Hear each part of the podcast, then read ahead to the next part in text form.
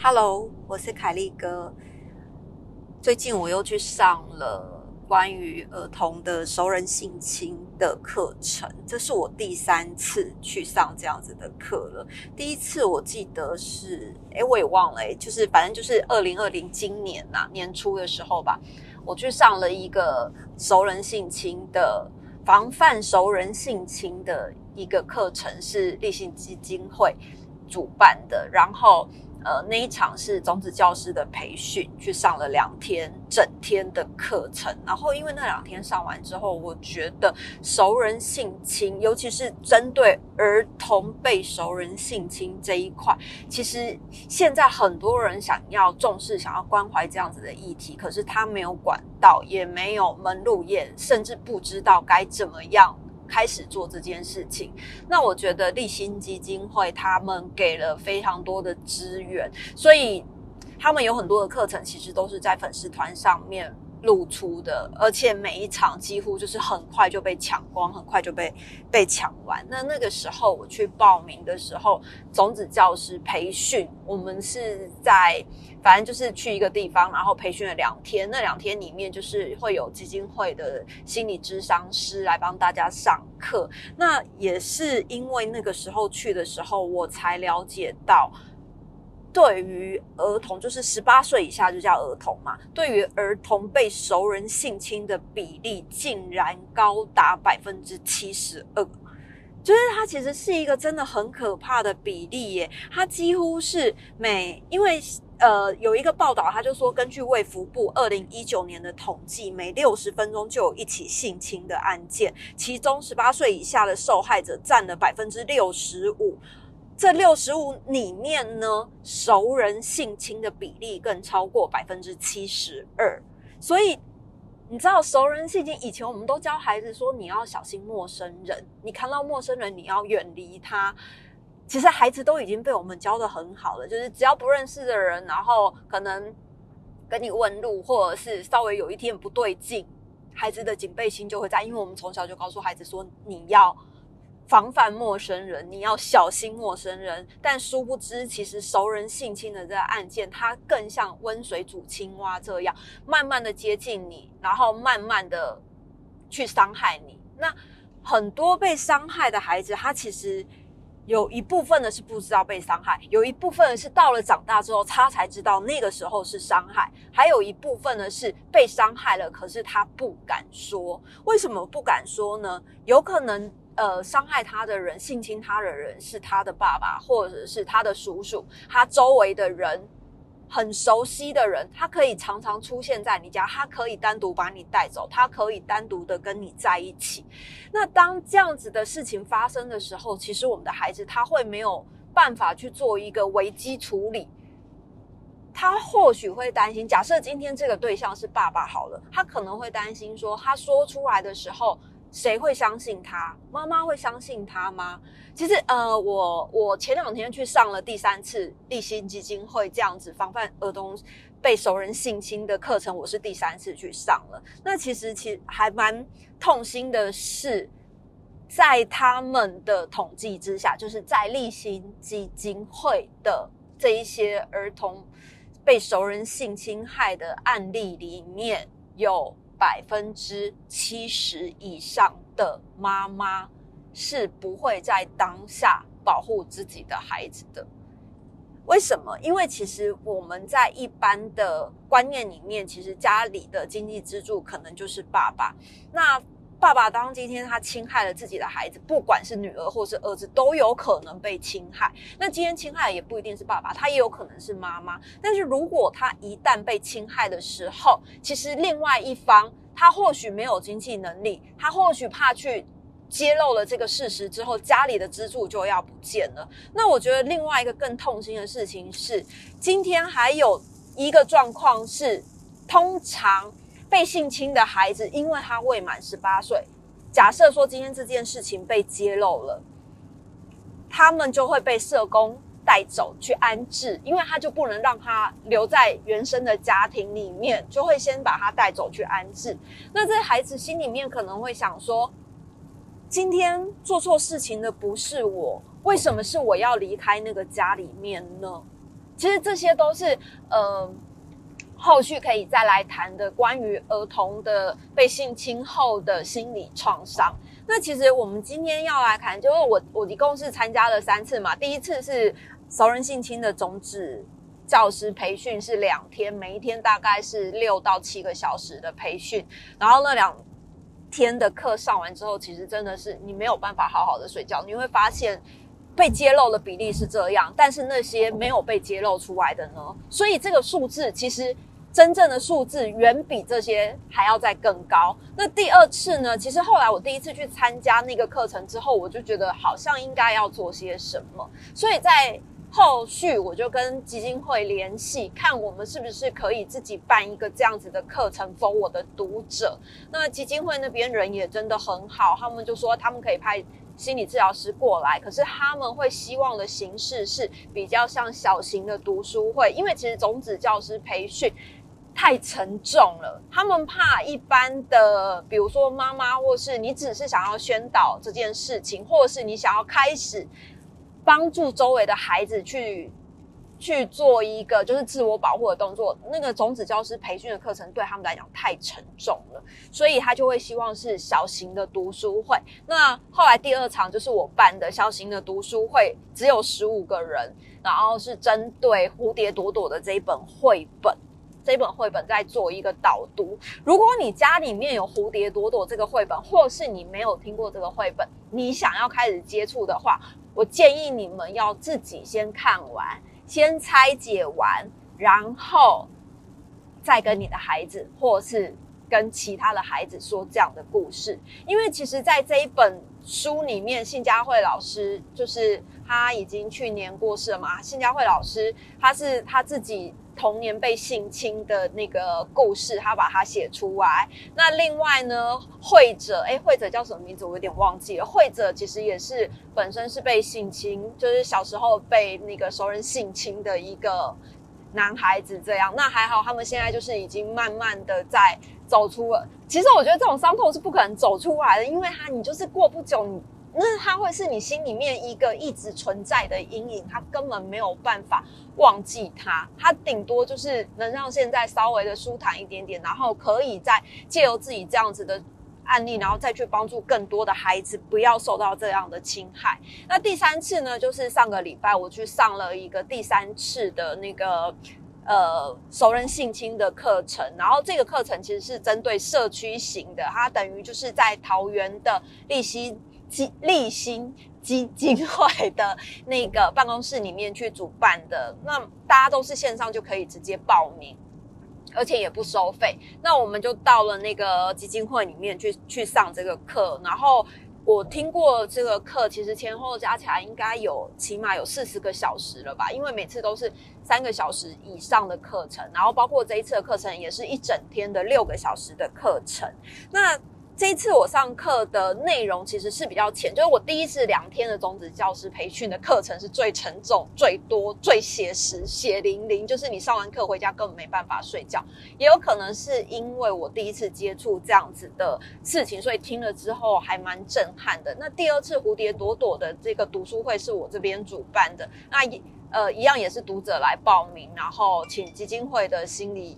心理师就是来做跟大家导读这一本书，然后跟大家交流，也教大家就是如何回家可以跟孩子怎么说这本书，怎么做身体的界限。界限是指那个那个就是身体里面身体哪些地方是不能碰的。好，那第三次的这个是比较针对社区型，所以讲的案子是比较浅的，比较没有那么多的呃案例。个案的分享，但是大部分都是在讲性性别平权这件事。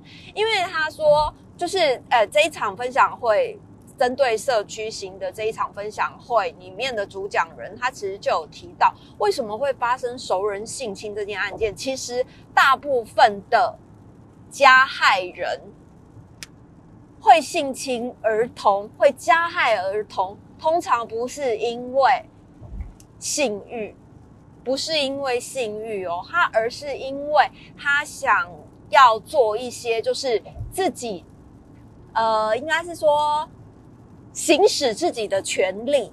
因为有可能就是他他的职业有可能是爸爸，有可能是啊不是职业是爸爸，就他的身份有可能是爸爸，他有可能是学校老师，他有可能是教练，他也有可能是你的旁边的叔叔、邻居、伯伯等等等的，就是他的位阶通常是比被害人还要再高一点点。那他为什么会会会想要做这样子的的事情？通常是因为。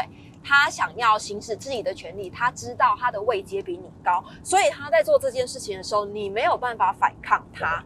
那其实，在呃加害人通常在对被害人做出这些事情的时候，他们也都会跟他说，这是一个秘密，你不能告诉别人。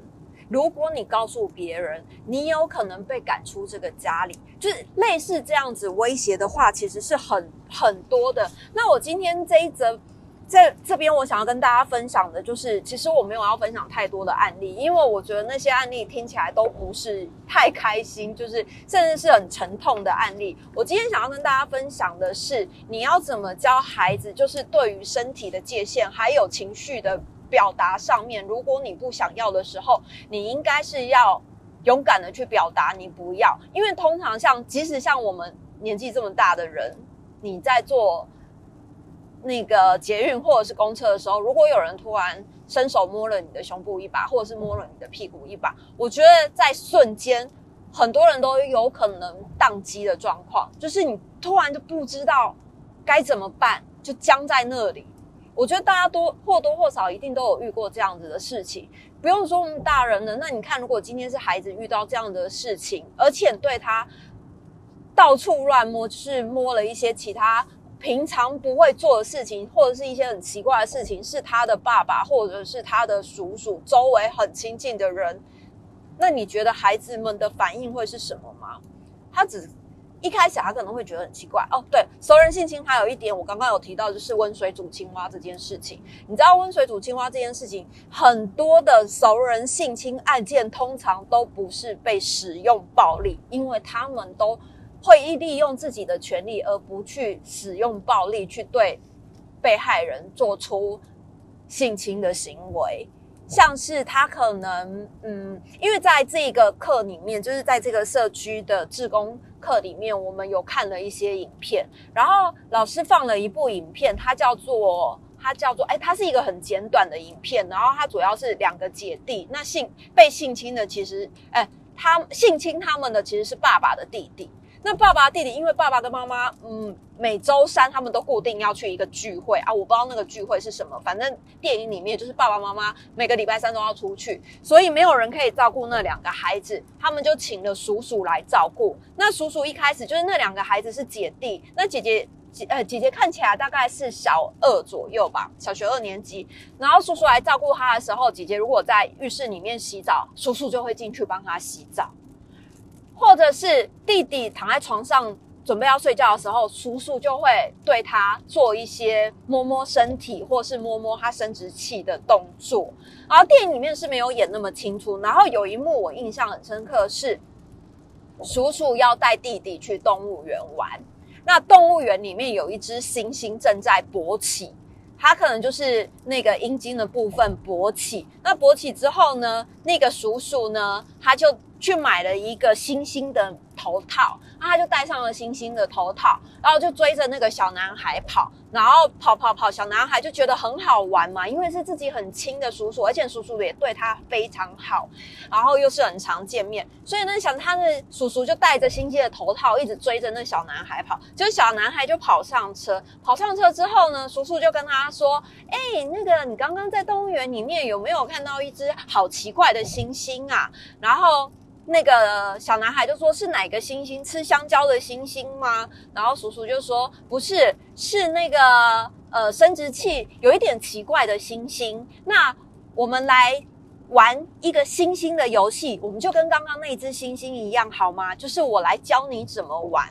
然后电影差不多就演到这里，然后最后就是。”因为那个小女孩她一直被叔叔侵害，小男孩也是，所以情绪上面就开始了有波动。比如说在上课的时候，他就是很容易分心，脾气变得很暴躁，突然喜欢吃的东西都不想吃，突然喜欢做的事情也都完全不想做了。结果有一天呢。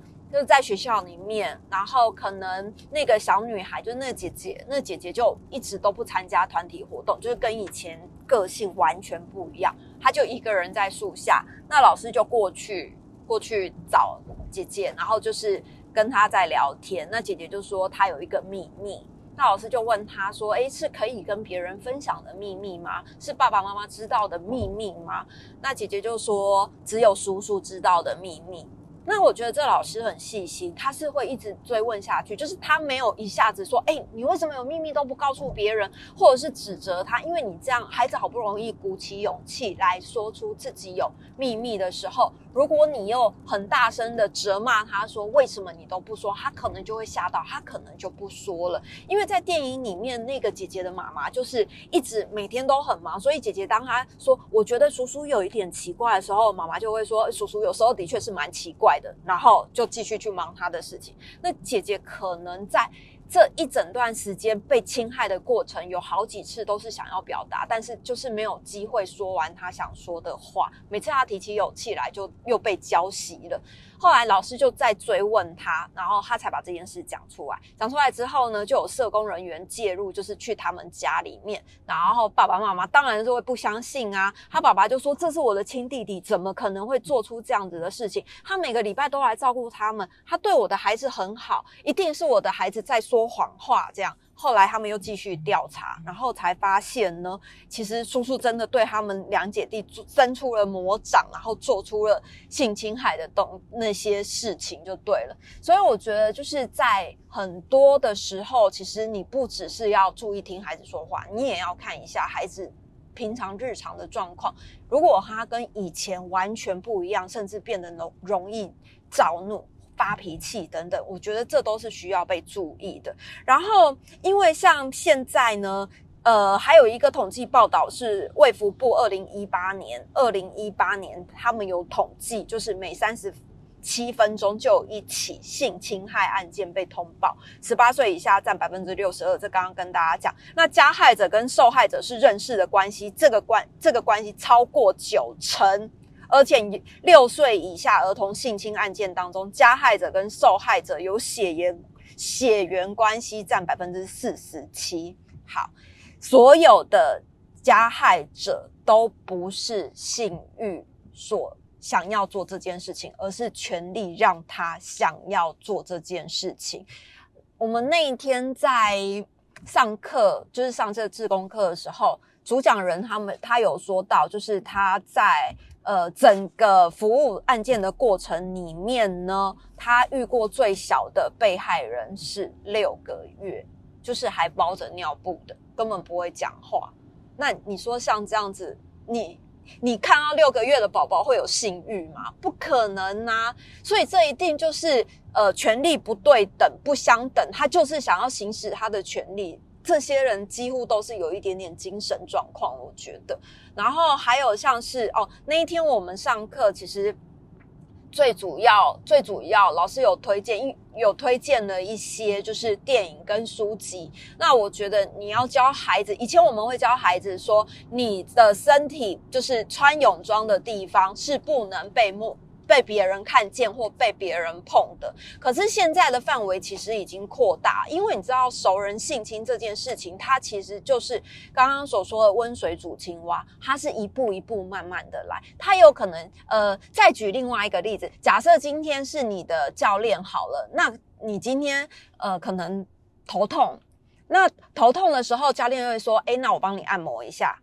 好，那我们去保健室，只有他跟你，或者是去仓仓库放放球类的地方。好，只有我跟你，我跟教练就帮你按摩。第一次是这样，第二天你又头痛了，教练还是帮你按摩，可是他都没有做什么。第三次、第四次都没有做什么，可是慢慢的、慢慢的，你你的那个心里的警戒心跟防备心就会被松解。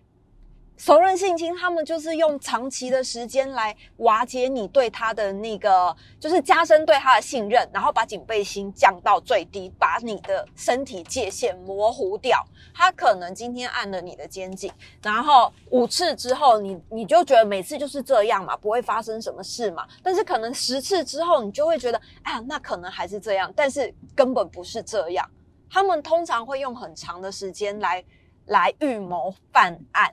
然后我觉得以前我们都教孩子穿泳装的地方是不能被碰到的，但是其实现在对于熟人性侵这样的案件，在社会上其实已经非常多没有被揭露的，我相信一定还有更多。所以呢，在教孩子身体的界限这点，只要你觉得不舒服，只要你觉得不舒服，你就应该要表达出来，你不喜欢这样，请他停止，就是。对于孩子的情绪表达也是需要被训练，否则如果他遇到这样子的事情，变成宕机了，停在那里了，不知道怎么办了，那其实熟人性侵的案件大部分都是这样，然后就会循序渐进，一步一步伸出魔爪。那那一天呢，我们在上课的时候，老师有推荐了一些呃电影，我觉得因为像。呃，韩国的那个熔炉，它是集体的，呃，启启智学校里面的被被性侵案嘛。熔炉这个我有看，可是我当初是为了孔刘去看的，我不知道它里面是这么的伤心。那看完之后，其实你心情会很不好。那另外一部就是，这都是真人真事改编。韩国另外一部非常有名的是《为爱重生》，它也叫做《溯源》，就是一个小女孩，她在一个下雨天的时候被。被犯人带走，然后，呃，当爸爸妈妈找到他或警察找到他的时候，其实他的下体是被插着一支非常大的木棒，所以肛门跟阴道全部都受伤了。那这个也是一个真实案例，而且最近都还有在报道，就是这个呃加害人已经要被放出来，因为服刑役已经满了。这个真的是我觉得很过分，就是放出来。好，那还有一些像是呃女生正步走，这个是一个纪录片，然后它一样也是在记录熟人性侵的一个过程，它叫女生正步走，大家大家有兴趣可以去搜寻一下。那另外一部是在二零一八年金马影展播放的，它后来没有在台湾上映，它就是只有好像是版权的问题还是什么，我不晓得。然后它是。金马影展里面，它有一部叫做《不能说的游戏》。那不能说的游戏，其实你就知道，就是说不出口的游戏呀。那什么游戏？熟人性侵。它它这个呃女女主角是一个小女孩，可能也是小学小学一二年级这样。那他的叔叔很爱他，常常跟他一起玩，然后会送他很多。女生都很喜欢芭比娃娃嘛，那叔叔就会送他很多的芭比娃娃。还有，你知道芭比最最棒的是什么？就是很多配件，很多衣服，你可以不断无止境的一直换衣服。叔叔就送了他非常多芭比的衣物衣服。就有一天，叔叔就跟这小女孩说：“那我们也来玩芭比游戏吧，你帮我换衣服，我帮你换衣服。”就是开始开始就。把这小女孩的身体界限先打破，先模糊掉。好，这这是另外一个那个性侵，也是真实的故事，性侵的案件。那熟人熟人性侵儿童呢？它其实是有五个阶段的。第一个阶段通常就是慢慢的就是对他很好，然后。借由玩游戏的这件事情，开始让他对身体的界限跟警戒心全部通通都放下，然后模糊模糊化。那再来是互动的阶段，就是他开始要伸出魔爪了，他就会温水煮青蛙，他开始点触碰，一点一点慢慢的触碰你，之后变成面积的触碰，就一点一点来。因为我刚刚前面也有提到，熟人性侵。通常都不用任何的武力去犯案，他就是让你慢慢的、慢慢的接受这件事情。即使你一开始觉得很奇怪，但是你可能因为他跟你很熟，你就也没有跟别人说，或者是跟你的爸妈说这样子。那通常发生了这件事情之后呢，加害人就会跟被害人说这是一个秘密。就是只有我们两个人知道秘密。如果你说了，可能你会被赶出这个家里，因为你做了不该做的事情，然后孩子们就会害怕，他也没有办法去说。那等到被揭露了之后呢？揭露了之后，我觉得揭发之后，还有最后第五个阶段，就是曝光之后的那种儿童心理创伤。其实我觉得是要花很长的时间，甚至你一辈子都没有办法去疗愈这件事情。因为那一天在呃上课的那个场合里面，老师有给我们看另外一段影片，然后我觉得那段影片拍的很不舒服，就是你看完之后是很不舒服，很不舒服。他。影片一开始是一个小女孩躺在床上，然后呢，就有一只很像蛇的东西，可是它没有眼睛，然后它看起来又很像阴茎的东西，但是是长满长长满毛的阴茎，然后是很长很长，像一条大蟒蛇那样。它就从那个侧躺的小女孩的腿上爬上来，爬到她的身上，然后下一幕就是小女孩上上呃上小学了。还上大学了，然后在上课的时候，可能这很专注的在听课的时候，那条蛇又从他背后爬出来了，就没有眼睛哦，然后它就是一条很长很长，然后肉色的长满了毛的东西。我觉得那个导演想要用那一条很像蛇的、很像藤蔓的东西来暗示阴茎。的部位就是那个小女孩小时候受到创伤，然后大学的时候她在听课的时候，那个东西又从她背后爬出来，爬爬到她的身上。然后她交男朋友的时候呢，可能跟男朋友在公园里面聊天约会，结果那条蛇又从她的脚上爬上来。甚至到了她四十岁的时候，跟邻居在聊天，聊得很开心的时候，那条蛇又从她的背后爬出来。然后一直到她是老奶奶的时候，她她老奶奶然后坐轮椅在疗养院看着窗外，结果脚。上了背被吊的时候，双脚被那一条蛇缠满了双双腿。最后一幕是老奶奶已经进棺材了，那条蛇呢，就是从她的棺材里面然后爬出来。他的这个一整个的暗，不能说暗示，他这一直整支影片想要表达的就是，你知道被熟人性侵的这件案，案子他其实是一辈子的那个创伤是跟着你的，就是。等到你进棺材离开人世，你才有办法真正的忘记熟人性侵，就是你被侵害过的这件事情。那很多人不说，他其实是不敢说、不能说、不想说，因为他有可能说出来之后，他会让家庭的整个和谐失失去了那一整个和谐，或是失去了精神支柱，或是那个是妈妈爱的人，他没有办法去剥夺妈妈的幸福，是太多的原因了。所以，其实我们真的要要非常的教小孩，是你要知道自己要的。当有人对你做了奇怪的事情，你不舒服了，你一定要说，一定要说。然后有一个是我之前有到小黎班上去教他们的同学身体的界限，然后还有就是我请他们用。掌心就是画自己的手，画下来不是五根手、五只手指头吗？你要在五只手指头里面写下你可以说秘密的人。那当然，你不能五个都写家人。如果他今天是家内性侵，这个人是你爸爸，或者是你爷爷，或者是你妈妈之类好了。所以就是你有两个是写可以写家里的人，比如说爸爸妈妈，或者是爸爸姐姐、妈妈姐姐这样子。那另外三个一定要写朋友。就是如果当你心里有秘密的时候，你一定可以告诉这几个人。那也也不能写老师啊，因为我觉得老师也有可能会是其中一个一个加害者。我们不能不能教小孩怀疑每个人，可是我们要教小孩好好的保护自己。就是你不能每个每个人你都让他认为是坏人这样。好，然后那一天呢，那一天除除此之外呢，老师还有。很多很多的绘本推荐，绘本的书籍推荐，像是呃有一些我觉得很重要是呃像性教育，性教育要怎么教，要从哪里开始教？那其实像台湾很多爸爸妈妈谈到性或者是性教育这件事情，都还是会很害羞，他们甚至不知道该怎么跟孩子们讲，然后。我觉得，因为现在大家都是比较早熟，资讯也很发达，所以性教育真的是要及早，越早教越好。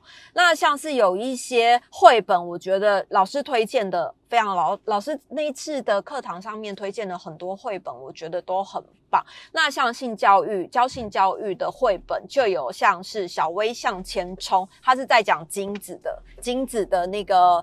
那个呃，怎么射出来，然后怎么产生？那我觉得《小薇向前冲》这一本绘本可以跟另外一本绘本搭着一起看，是妈妈生了一个蛋。那妈妈生了一个蛋，我家的孩子是幼儿园就有在看了。那这本绘本很有趣，它就是呃在讲生命孕育的过程。所以《小薇向前冲》是讲精子嘛？那妈妈生了一个蛋，是指那个精子到了妈妈的体内的时候，然后。怎么变成一个宝宝？那还有像是身体的秘密呀，然后我的小鸡鸡，这这几个都是在讲性教育的绘本。还有一个是女孩经，经是月经的经，就是那个月经来的时候，我们要怎么怎么跟孩子们聊这件事情。那再来是刚刚有说到的，还有另外一个是比较类似呃呃少性侵的一些绘本。那它这个我觉得是需要大人陪着一起一起看、一起读的。那刚刚有讲到那个呃蝴蝶朵朵，蝴蝶朵朵这个真的很建议大家不要一次跟孩子讲完，因为里面很多事情其实是没有办法一次承受的。你可能可以拆几个章节，像我刚刚跟你说儿童性侵的五大五大五大的那个那个叫什么五大的阶段，第一个比如说互相吸引，然后第二个是。温水煮青蛙的阶段，秘密的阶段，揭发的阶段，然后曝光之后的阶段。那这几个，这几个其实《蝴蝶朵朵》这本绘本拆解开来也是这样，依循这五个阶段慢慢的去讲。还有像是必须说出的秘密，这也是一个绘本。那还有一个是家族相簿，我觉得家族相簿这本看起来压力很大，很沉重。还有难过的绒毛小狗，最后还有一个孤儿列车。孤儿列车这本孤儿列车我也没有看过，然后还有一本一个一个电影，就是刚刚跟大家分享的那个呃为爱重生溯源这个。好，然后再来呢，还有还有另外的绘本是哦，有几个是那个性平性平不公平性别不公平的部分，然后像是性别公平的这件事情啊，呃，老师有。单独推荐一本很棒的绘本，叫做《花婆婆》。然后除了《花婆婆》之外，我还要推荐另外一个是那个《蒙牛费南迪》。这个有有被被拍成电影，它的绘本是叫做呃什么爱爱花的牛吗？爱花的公牛。然后他就是在讲，就是做自己的事情，就是你要你要让自己感觉到开心，然后做做自己想做的事情。好。那今天就先说到这，因为我觉得这个说起来还很长。下一次我准备了另外一个我去上种子教师的资料，那再来跟大家分享这件事情。我觉得只要你有心，你就可以开始做，不管你是做社区推广，或者是。对于你周遭的孩子，你只要多留一点，多鸡婆一点点，你可能会发现他心里面的秘密。那当你发现那孩子心里面有秘密的时候，你是你承受不住，请你一定要寻求管道，像是立心立心。立新基金会，他们其实就有针对这样子的孩子做一个咨询、做洽谈。所以，如果你们就是有发现孩子们的秘密的时候，请你跟基金会联系，他们会有专门的心理治疗师、创伤师来帮忙这件事情。先这样喽。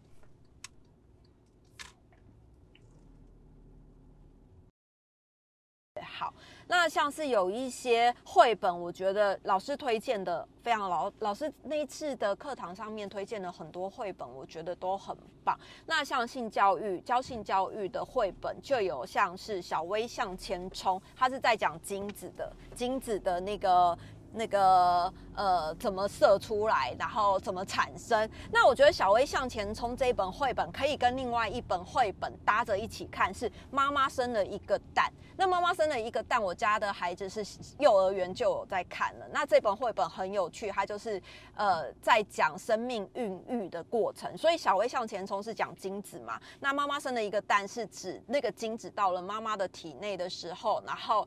怎么变成一个宝宝？那还有像是身体的秘密呀，然后我的小鸡鸡，这这几个都是在讲性教育的绘本。还有一个是女孩经，经是月经的经，就是那个月经来的时候，我们要怎么怎么跟孩子们聊这件事情。那再来是刚刚有说到的，还有另外一个是比较类似呃儿少性侵的一些绘本。那它这个我觉得是需要大人陪着一起一起看、一起读的。那刚刚有讲到那个呃蝴蝶朵朵，蝴蝶朵朵这个真的很建议大家不要一次跟孩子讲完，因为里面很多事情其实是没有办法一次承受的。你可能可以拆几个章节，像我刚刚跟你说儿童性侵的五大五大五大的那个那个叫什么五大的阶段，第一个比如说互相吸引，然后第二个是。温水煮青蛙的阶段、秘密的阶段、揭发的阶段，然后曝光之后的阶段。那这几个、这几个，其实《蝴蝶朵朵》这本绘本拆解开来也是这样，依循这五个阶段慢慢的去讲。还有像是必须说出的秘密，这也是一个绘本。那还有一个是家族相簿，我觉得家族相簿这本看起来压力很大、很沉重。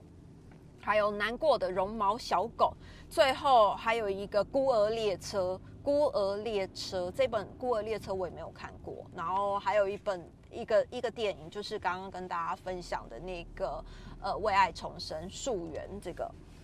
好，然后再来呢，还有还有另外的绘本是哦，有几个是那个性平性平不公平性别不公平的部分，然后像是性别公平的这件事情啊，呃，老师有。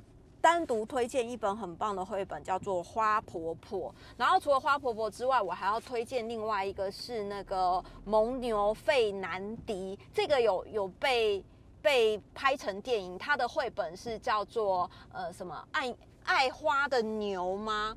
爱花的公牛。然后他就是在讲，就是做自己的事情，就是你要你要让自己感觉到开心，然后做做自己想做的事情。好。那今天就先说到这，因为我觉得这个说起来还很长。下一次我准备了另外一个我去上种子教师的资料，那再来跟大家分享这件事情。我觉得只要你有心，你就可以开始做，不管你是做社区推广，或者是。对于你周遭的孩子，你只要多留一点，多鸡婆一点点，你可能会发现他心里面的秘密。那当你发现那孩子心里面有秘密的时候，你是你承受不住，请你一定要寻求管道，像是立心立心。立新基金会，他们其实就有针对这样子的孩子做一个咨询、做洽谈。所以，如果你们就是有发现孩子们的秘密的时候，请你跟基金会联系，他们会有专门的心理治疗师、创伤师来帮忙这件事情。先这样喽。